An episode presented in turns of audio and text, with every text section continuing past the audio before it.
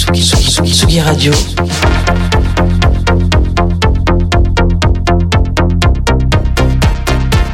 Sur la route des festivals.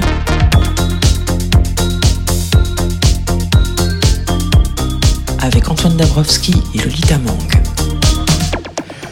De retour sur ce miroir vert du jardin d'acclimatation, juste face à la fondation Louis Vuitton, cet bâtiment incroyable imaginé par euh, l'architecte Franck Guéry avec euh, Lolita Mang. Ça va toujours, Lolita? Toujours, pas, pas liquéfié, étrangement, je ne comprends pas. Je, Ouais. je sens des kilos fondre petit à petit, mais je suis toujours présente, ça m'embête. J'aimerais bien disparaître au terme de cette journée.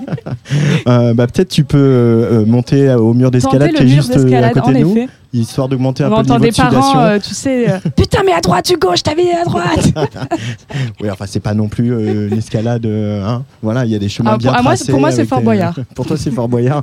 Je fais pas, je fais pas un mètre. Hein, moi. je, je- je le dis tout de suite. Alors cette voix que vous connaissez bien sur Tsugi Radio, c'est celle de Dombrance.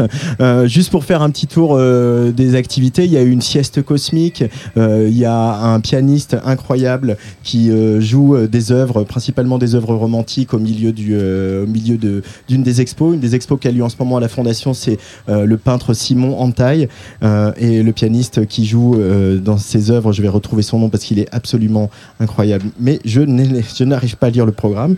On- je vais aller l'interviewer juste après cette émission parce que c'est un, c'est un joli moment suspendu hein, comme ça de- dans, dans cet événement.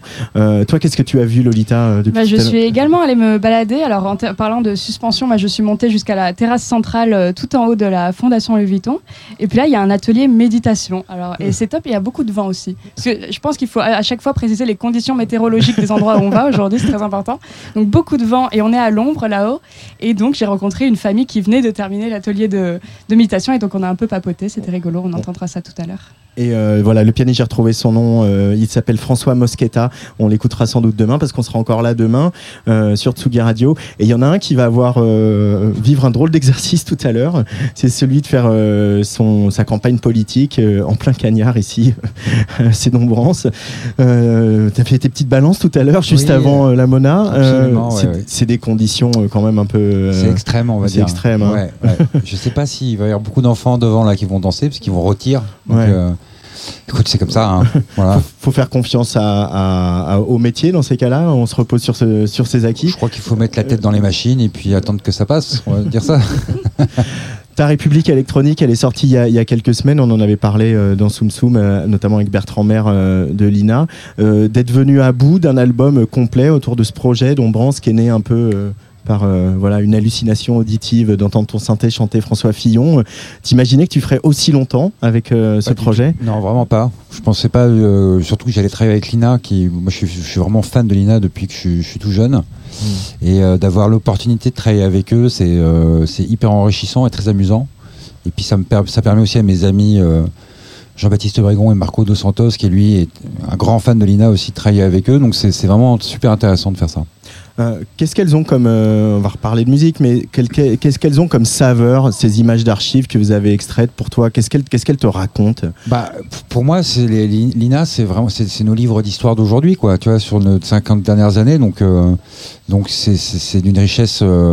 C'était hyper intéressant de, de se plonger dans les années euh, 50, 60, surtout d'aller chercher euh, tout ce qui était euh, euh, comment les Français dansaient à l'époque, dans les dans les clubs dans les clubs de l'époque. Je trouvais les, archi- les archives sur les musiciens.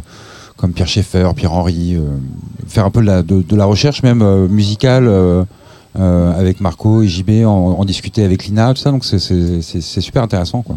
et de se rendre compte aussi, par- pardon Lolita, je- que sur le discours des politiques, que, des politiques que tu n'as pas forcément utilisé, hein, parce que voilà, l'idée c'est pas de remixer les politiques, mais euh, quand tu t'es dans les archives, tu les entends parler et de voir aussi comment la langue politique a, évolué au cours des 50 dernières années. En fait, c'est- assez euh, surprenant quand on réécoute Pompidou, euh, même Giscard qui paraît tellement daté, et même aujourd'hui Sarkozy paraît daté par rapport à Macron, quoi. Ouais, c'est même le français. Moi, je me suis vachement, euh, quand j'ai composé les morceaux, j'ai j'ai pas, euh, j'ai pas, j'ai pas composé en regardant des images, justement parce que je voulais garder la, la surprise un peu de, du montage euh, qui allait arriver. En revanche, j'ai pas mal travaillé avec, euh, avec du son. C'est-à-dire que j'ai travaillé avec, euh, en écoutant Radioscopie de Jacques Chancel, et j'écoutais les voix de l'époque. Ouais. Donc j'écoutais quelques discours, surtout de De Gaulle, et, et beaucoup de voix de l'époque. Et les gens s'exprimaient de façon euh, incroyablement bien euh, il y a, il y a 40-50 ans. Et, euh, et c'était vachement intéressant de les écouter parler, d'écouter Brigitte Bardot, d'écouter euh, euh, Georges Marchais par exemple. Je- je- je- le, le, le, le radioscopie de Georges Marchais est très étonnant. Ouais. Même le Johnny de 77, il est super. Donc moi je conseille les- aux gens d'aller écouter les, les radioscopies, d'écouter comment les gens parlaient aussi à l'époque. C'est vachement intéressant. Le maître étalon de l'interview radio, Jacques Chancel Ouais. et Lolita. Et donc pour, euh, pour euh, fouiner dans ces archives de l'INAT, elle est à la Bibliothèque euh, nationale française? Alors non, en fait. euh, T'as euh, échappé à ce supplice-là? Ouais, bah non, en fait, ils ont, ils ont un, ils ont un, ils ont tout un, un t'es pas obligé d'aller à la bibliothèque maintenant pour, pour aller faire tes recherches. Alors j'ai fait mon mémoire si j'étais obligée. Je pense que Ah, tu as un statut un peu privilégié. Ok. Profites-en. Voilà. Mais en fait, ce qu'il y a, c'est que euh, euh, les monteurs avaient accès vraiment à, à tout, à toute la base de l'INA. Et euh, après, ils, ils faisaient leurs demandes. Il fallait rester quand même dans quelque chose d'étatique, c'est-à-dire euh, euh, l'O- l'ORTF, tout ce qui est France Télévisions, tout ça, parce qu'après, c'est compliqué en termes de droit. Mais bon, il y a déjà pléthore de choses, euh, c'est- c'est c'est- c'est monstrueux, quoi, parce qu'on on n'imagine pas le nombre de trucs qu'il y a de- de- dedans. Et puis c'est vrai que moi, c'est un truc que moi j'ai- j'ai j'ai toujours aimé l'INA, mais surtout depuis quelques années, je trouve que c'est vachement intéressant. Ils font vachement de trucs sur la société où ils répondent vachement à la à, hum, à l'actualité. Mm. Euh, on a un peu tendance à se dire c'était mieux avant, et puis avec l'INA, tu te dis bah c'était pas forcément mieux en fait, tu vois. Je trouve que Ouais, les interviews de mecs qui frappaient leurs femmes et puis qui trouvaient ça super normal. genre. Exactement. Donc tu dis ouais, ok, euh, j'entends ce que tu dis, genre, mais en fait non, je, je pense que tu dis de la merde. Et je pense qu'avant c'était un peu relou quand même. Il y avait des trucs bien, il y avait des trucs pas bien. Enfin, je veux dire, c'est voilà, c'est intéressant de se replonger aussi dans quand on a travaillé sur, euh, sur- beaucoup sur sur De Gaulle et Pompidou. Il y avait vraiment ce- cette notion de, de de modernité, tu vois. On était vraiment à fond dans les, Mm. on, a, on a créé des tours pour, pour, pour, pour que les gens puissent euh, y habiter. On trouvait ça formidable à l'époque. Euh, on, a, on a fait des centrales, on a fait des trucs. Et il y avait vraiment ce truc où tu ressens à l'époque où putain, c'était, c'était vraiment la, la- la- c'était, la- la- la- la- la- la- c'était le, le futur, quoi, tu vois. Et puis aujourd'hui, c'est un futur qui, qui, qui nous pèse un peu, quoi. Et qui, qui, donc on a un peu plus de recul sur tout ça. Et c'est, étrange de voir ces images d'époque et de voir comment les gens à l'époque euh, vivaient tout ça, quoi. La glorification de la France industrielle, euh, voilà, qui fait peut-être qu'on a beaucoup trop chaud euh, à la mi-juin, alors que, C'est- que- c'est. Et le, là, cette tournée a reprise euh, il y, a, il y a peu. Euh, comment ça se passe euh, du coup d'in- l'intégration des nouveaux morceaux Alors ça, c'est J'y vais très doucement sur l'intégration des nouveaux ouais, morceaux. Il m'a semblé hein, qu'on y va tranquillement. Ouais, quoi. ouais, on y va piano. Mais sauf que jeudi, je fais le, je vais jouer pour le festival des Sœurs Jumelles. Ouais. Donc à, et- à- à Rochefort, à Rochefort, comme il se c'est doit. vraiment un, un festival qui est axé sur la rencontre entre l'image et le son. Et là, on va faire un, je vais faire un concert qui est, où j'ai uniquement joué l'album. Voilà, je suis pas prêt du tout, je suis, je suis en stress, hein, mais mais euh, mais au moins là, je vais, bah, j'ai pas le choix, je vais vraiment jouer tous les nouveaux morceaux. Et là, je commence un tout petit peu à chaque euh, chaque concert à, à essayer. Hier, j'ai essayé Sarkozy et Macron. euh, voilà, Macron a très bien marché. Et est-ce que tu les joues dans l'ordre chronologique en Ouais. électoral. Enfin, il a bien marché musicalement. hein, on on s'entend, bien. Ouais, tu les joues dans l'ordre chronologique. euh, Euh, je dis, je vais tout jouer dans l'ordre chronologique, ouais. Ouais. Ouais, parce qu'après, donc il y a des images projetées de Lina, et vraiment, c'est l'histoire, c'est de refaire la fresque musicale. Euh, donc voilà, c'est super intéressant. Peut-être que dans un prochain album ou peut-être un, un de tes successeurs euh, récupérera les images de- du train avec euh, Macron, le président du Conseil italien et Bah ouais, ça, ça sera le chancelier ça allemand. pour le euh, prochain album. Mais tu sais quoi, je, je me disais ça, c'est qu'on on l'a pas encore fait là, mais j'ai hâte de faire Macron le, le, le clip en images d'archives. ouais. Parce que c'est bah, c'est déjà le passé maintenant pour nous. Et euh, franchement, de- de- de- Attends d'imaginer. demain, attends demain. Ouais. Ouais, bah lui, il sera toujours président, hein, Ouais, de ouais. toute façon.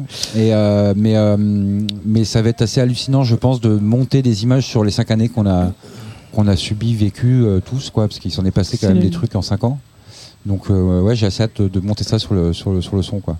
Et est-ce que tu as hâte que de, de alors la tournée commence, l'album vient de sortir, c'est peut-être un peu vacharde ma question, mais de, de passer à autre chose, de faire Dombrance autrement. Euh, Ou- Ouais, j'y pense déjà. T'y penses déjà? En fait, euh, je crois que je m'amuse, je m'amuse vraiment beaucoup avec mon personnage. Euh, donc, je, je pense que je vais garder le personnage. J'ai peut-être arrêté de faire des chansons avec des politiciens, enfin avec des noms de politiciens, et, et- et partir sur sur un autre un autre terrain qui sera peut-être un plus le programme, par exemple. Et puis, j'aimerais vraiment faire beaucoup de collaborations avec plutôt avec des artistes étrangers, de faire un truc collaboratif, euh, un peu international. C'est un peu mon, mon rêve pour le pour le futur. Je crois qu'Antoine voulait te parler de collaboration, mais avant Ah. ça, j'ai envie de repart- repartir sur Lina. Toi, tu as une période préférée, euh, dans- sans parler des présidents en particulier, mais justement, tu as, traversé les années 50, 60, 70 en archives. Ouais. Est-ce que tu as une petite décennie euh, Ouais, franchement, ben, justement Pompidou, qui est peut-être le morceau le plus, euh, le plus, c'est un peu fin 60, début début 70. Je pense qu'on aurait tous rêvé de, de- de vivre cette période-là, quoi. Mm. Même si encore une fois, euh, euh, c'était pour une minorité de personnes, ça devait être fabuleux, et puis pour une majorité, c'était relou, quoi. Voilà. Donc, euh, mais, mais, en- Mais mais le morceau, même il fait très playtime de Tati. Ah, bah, Ah, il est très dans cette vibe, Bah, dans cette vibe-là, cette espèce de, de chic, glamour et à la fois un peu décadent vu de vu d'aujourd'hui. Bah, moi, je suis très très fan de Tati. J'étais vraiment. euh, mon père m'a m'a amené voir tous les films de Tati, donc j'en ai vraiment man- mangé. C'est un humour qui me plaît beaucoup. Même dans mon personnage, j'ai un côté un peu euh, Tati euh, de, personne qui est, pas trop. qui se retrouve à un endroit où il faudrait pas qu'il soit et il se passe plein de trucs euh, j'aime bien ce, truc-là aussi. Et puis le travail aussi de, plusieurs plans. C'est un peu comme des degrés d'humour quelque part. Chez Tati, il se passe un truc en premier plan, puis au deuxième plan, puis au troisième plan. J'aime bien aussi cette, cette, cette vision-là artistique en tout cas. En termes d'image, il y a une époque, moi je me souviens justement quand je travaillais ce mémoire et que j'allais dans les, dans les archives de l'INA, le logo TF1 des années 70 est incroyable. Je ne sais Alors, pas si vous le visualisez. plus, Je suis des C'est- c'est 70. un, euh, tout coloré euh, avec Ah oui. une typo très très euh, ronde. Enfin, et aujourd'hui, tu te dis mais TF1, ça c'est pas du tout ça l'identité. En fait, formidable et et bien représentatif de cette époque-là justement. Non, après, je- ce que je regrette un tout petit peu, c'était les émissions musique. Je trouve qu'à la télé, il n'y a plus grand-chose. Il n'y a plus les enfants du rock, il n'y a plus ce genre d'émissions-là. C'est des trucs qu'on regrette un peu, quoi. Tu vois. Ouais, et puis Voilà. même il y a, il y a- alors je fais du commentaire, c'est pas mon rôle, mais le, le- il y a aussi plus les émissions de variété qui peuvent aller. euh, moi, je me souviens que je suis chez Jacques Martin, euh, le, avant l'école des fans, l'émission dont le titre me revient pas, mais il y avait de la variété, c'est-à-dire qu'il pouvait y avoir une chanteuse lyrique et euh, de l'eurodance et de la pop et voilà Indochine ou voilà. Et, et en fait, ça, ça existe plus trop, quoi. Et, et d'ailleurs, dans l'émission de, de Jacques Chancel à la télé, il y avait ça, il y avait cette dimension-là. On, on considérait la, la musique à la télé, euh, on pouvait aussi bien faire du jazz que de la pop, etc. Et c'est vrai que ça manque un peu, quoi. Mais, en euh, fait, tu peux. Bah, ta, ta Culture Box, par exemple, aujourd'hui, euh, que tu peux trouver sur la télé, mais c'est une chaîne qui est dédiée. C'est pas, euh, c'est pas en prime time sur une grande chaîne, Mm. une chaîne de grande écoute, quoi. Et qui a failli mourir s'il n'y avait pas eu la pandémie aussi, hein, de- accessoirement. C'est sûr, c'est sûr. Ouais. Euh, une belle tournée d'Ombrance, c'est un concert tout à l'heure en, en plein cagnard. Ouais. Euh, on, se re- on se retrouve toujours dans des plans un peu étonnants. L'année dernière, il y la avait un Douve Blanche, il y cochon, avait un cochon Ouais. voilà, qui euh, finissait de cuire à côté de nous. Cette année, on est euh, ici euh, avec des enfants en plein cagnard Qui vont cuire aussi. qui vont je, cuire je aussi. sais pas où est-ce qu'on va les mettre, les enfants. En tout cas, j'espère qu'ils vont pas les mettre devant moi. Donc, du coup, je sais que je vais jouer devant, bah, euh, Personne. devant personne. Enfin nous, tu vois. Devant- Nous, on est en face, on se fait face. ouais, euh, ouais. Vous serez là, donc, c'est vrai on reste, on reste pour toi. Euh, et puis, bah, on espère euh, une, une date à, à- à Rochefort. Et ouais, euh, jeudi Ouais, à Rochefort, mardi je joue pour la fête de la musique à, à, à Cherbourg euh, avec Chegué, un groupe que j'adore. Ouais. Voilà, ça, ça va être sympa. Et puis euh, il y a toute une tournée. euh, y a surtout le 5 octobre à la Gaieté Lyrique. J'espère que vous viendrez. Bah, euh, il y a intérêt. ouais. plaisir. Il y a intérêt. Merci, Dombrance. Bah, merci à vous. D'être passé par la Tsugi Radio. Avant de lancer Macron, bah, j'ai envie qu'on parle. Enfin, je, je crois que tu voulais en parler aussi d'un certain Monsieur Suleiman, Bah qui oui, lui aussi que- tourne pas mal en ce moment, que je vois beaucoup en balance avec Juliette Armanet le matin. Et effectivement, tu l'as invité à venir euh, sur le morceau Macron euh, Alors, Soleiman. Non, non, Non c'est- non, Macron- euh, Suleiman, c'est sur Biden qui joue. Ah, mais quelle c'est un autre saxo alors. C'est un autre saxo et c'est Laurent Barden. Et c'est Laurent Barden. Voilà. Qui est un grand euh, super Qui est- musicien. bon, aussi. voilà. Et qui est un, bon taré aussi. euh, et euh, c'est marrant parce que quand j'ai fait le morceau, j'ai tout de suite pensé à Laurent en me disant Putain, il faut que, j'y- faut que je mette Laurent dessus. Je suis allé le voir, on l'a enregistré en deux. En une heure, c'était plié. Je suis assez content du, du solo euh, bien, bien dingo qu'il Ouais, a fait. je sais pas pourquoi j'ai voulu qu'on écoute Macron aujourd'hui. C'est pas. comme ça. Euh, voilà, c'est comme ça. La chaleur, peut-être. Ça doit être ça. Dombrance sur Atsuga Radio.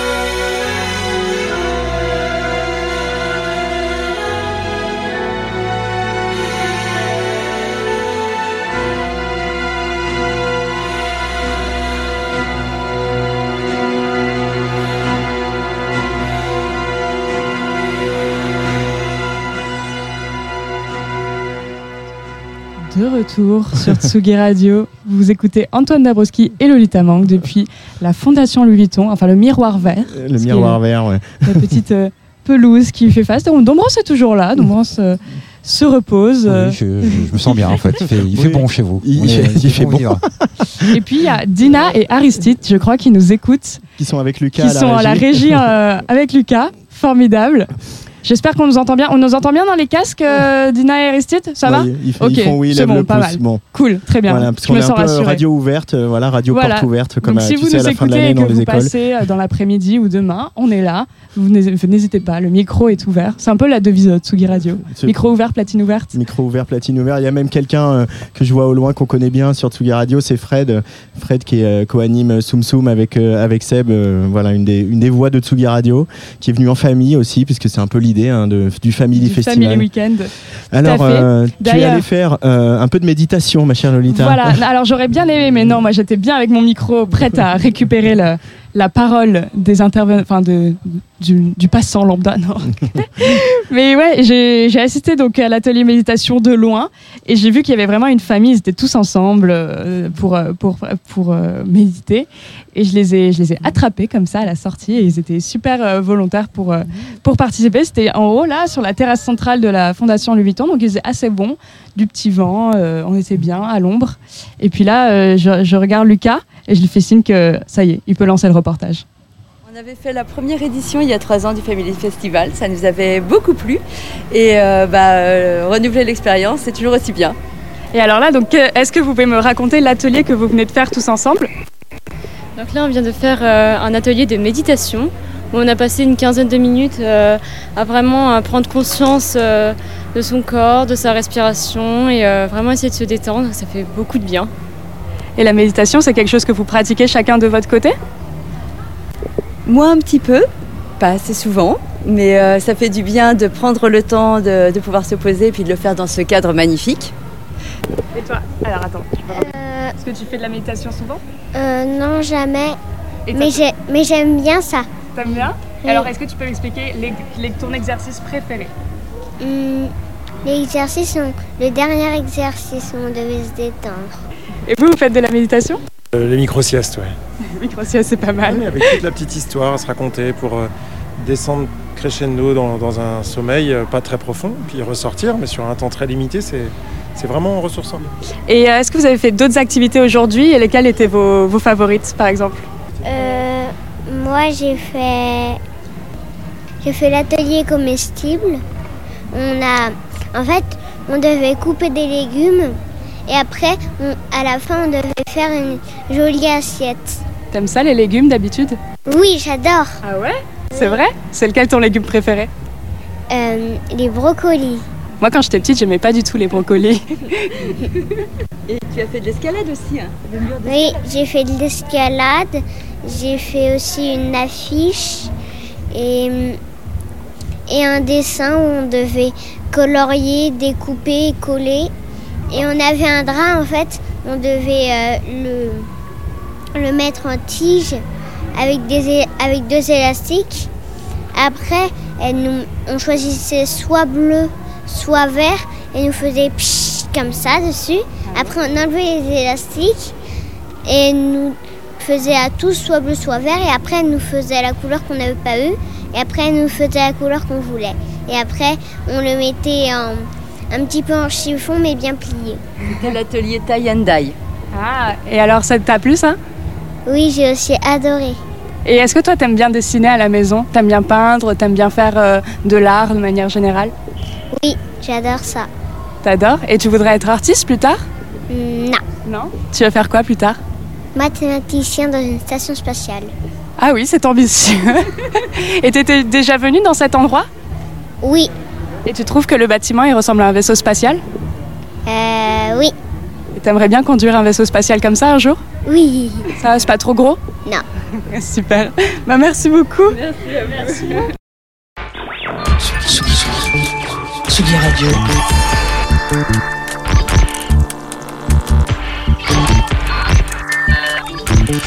Sur la route des festivals. Avec Antoine Dabrowski et Lolita Mang. Retour au direct ici sur le, le miroir euh, vert euh, face à la fondation Louis Vuitton, Lolita. Euh, et je crois que c'est Dina qui a envoyé ce jingle. Voilà, c'est vraiment la, Merci, la radio Dina. avec les enfants. Euh, on accueille deux nouveaux invités autour de cette table, Lolita. Tout à fait, Alison et Marvin Cavaillé. Vous êtes frères et sœurs, c'est ça? Enchantés. Bonsoir. Bonjour. Bonsoir. Alors, Oui. il fait trop chaud encore, sœurs, me dis pas que c'est la nuit, parce que sinon, on va pas survivre. Vous venez nous parler de Tajine Banane. Donc, Tajine Banane, c'est une marque que- qui a été créée en août 2018, si je me trompe pas, pour euh, tout simplement subvenir aux femmes qui allaitent. Donc, c'est des vêtements d'allaitement. Euh, D'où est venu ce besoin, Alison? Euh, ben, pour le coup, euh, ben, un besoin totalement et purement personnel sur le moment. Donc j'ai allaité mes trois enfants et arrivé euh, au troisième enfant 2018 en plein hiver, je me suis dit bon allez cette fois-ci je m'équipe un peu, ça sera plus pratique. Et j'ai rien trouvé qui me plaisait ni qui me parlait. Et, euh, et à force de mettre des trous euh, dans mes propres t-shirts, parce que le principe de Tajine Banane, en fait, c'est d'avoir des ouvertures sur les côtés et pas sur le devant comme la plupart des vêtements d'allaitement. Donc à force de trouer mes pulls et mes t-shirts, euh, je me suis dit qu'il était peut-être intéressant d'en faire quelques-uns pour les autres et on verra bien. Et ce on verra bien nous, nous, nous apporter aujourd'hui, quatre ans plus tard, à en avoir euh, vendu des milliers. Et les vêtements d'allaitement, ça existait déjà, mais c'était quoi? C'était des trucs super basiques euh, Ouais. Ben déjà, euh, c'est une mode à part, quoi, comme tu viens de le dire. Donc on parle de vêtements de grossesse, on parle de vêtements d'allaitement, mais clairement, quand les femmes allaitent, elles ont juste envie d'être sapées comme avant. Et, euh, pas d'avoir une énième classe de fringues euh, hybrides, alors qu'en fait, on veut juste être habillé pratique. Donc, donc effectivement, les vêtements d'allaitement existent, mais je crois qu'il y avait besoin d'être dépoussiéré un petit peu, quoi. Marvin, comment t'es arrivé dans l'aventure, toi?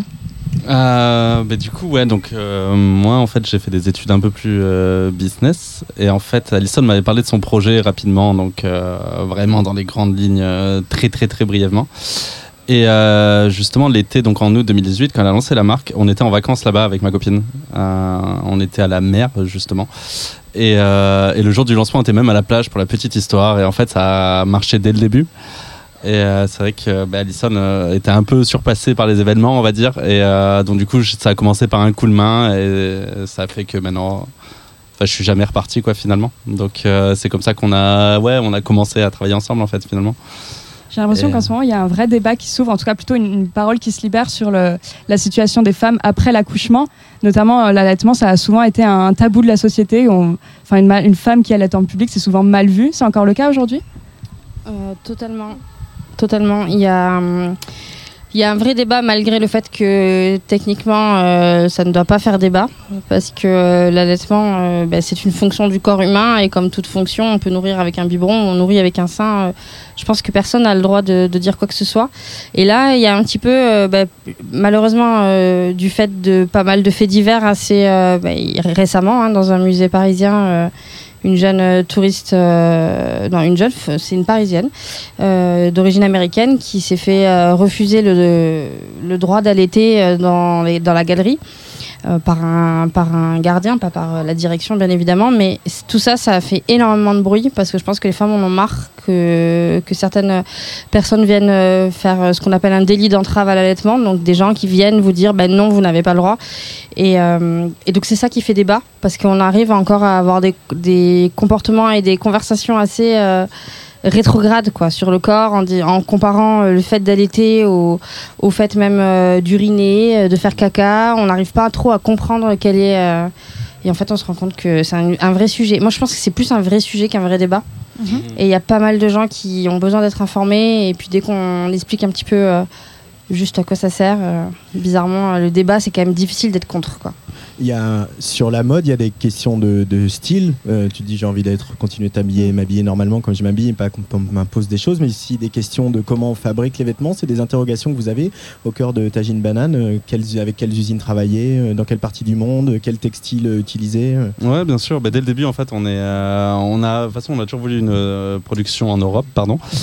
Place ton micro. Donc, on produit quasi exclusivement au Portugal aujourd'hui. On a un peu d'Italie et, euh, et ouais, donc du coup, on fait vraiment le choix. La première usine que Alison avait trouvée, justement, c'était une entreprise un peu familiale, euh, assez petite, etc. Tout est fait, euh, bah, tout est fait à la main entre guillemets. Donc la couture se fait à la main. Vu que le montage de notre t-shirt c'est assez compliqué, finalement, ça peut pas être des machines qui le font. Et, le choix des matières, voilà, on fait toujours attention. Donc on est toujours écotex, on fait beaucoup beaucoup de coton bio, pas uniquement. Et, euh, et voilà, on fait vraiment le, ouais, on sélectionne nos fournisseurs avec attention pour la qualité et, euh, et on reste en Europe quoi. du coup. Une mode responsable. Ouais, dans l'idée, ouais, c'est ça. Donc même en termes de stock, par exemple, on n'est pas dans la fast fashion à faire, par exemple, voilà, euh, à multiplier les stocks pour faire des soldes en juillet ou des soldes en janvier. Euh, donc, donc voilà, on est, on est, on fait attention. Et au-delà d'une marque de mode, vous allez bien au-delà parce que j'ai l'impression que, enfin, vous m'arrêtez si je me trompe, mais qu'il y a un vrai accompagnement des clientes. Au-delà de même euh, les vêtements, il y a un vrai accompagnement des mamans. Mais moi, avant d'a- d'avoir la marque Tagine Banane, donc euh, mon métier de base, c'est d'être aide-soignante. Donc moi, j'ai toujours bossé à l'hôpital. Euh, étrangement, autant mon frère s'était penché vers ce type d'études, moi, ça ne m'excitait absolument pas. Euh, pas du tout de projet entrepreneurial ni même de quoi que ce soit.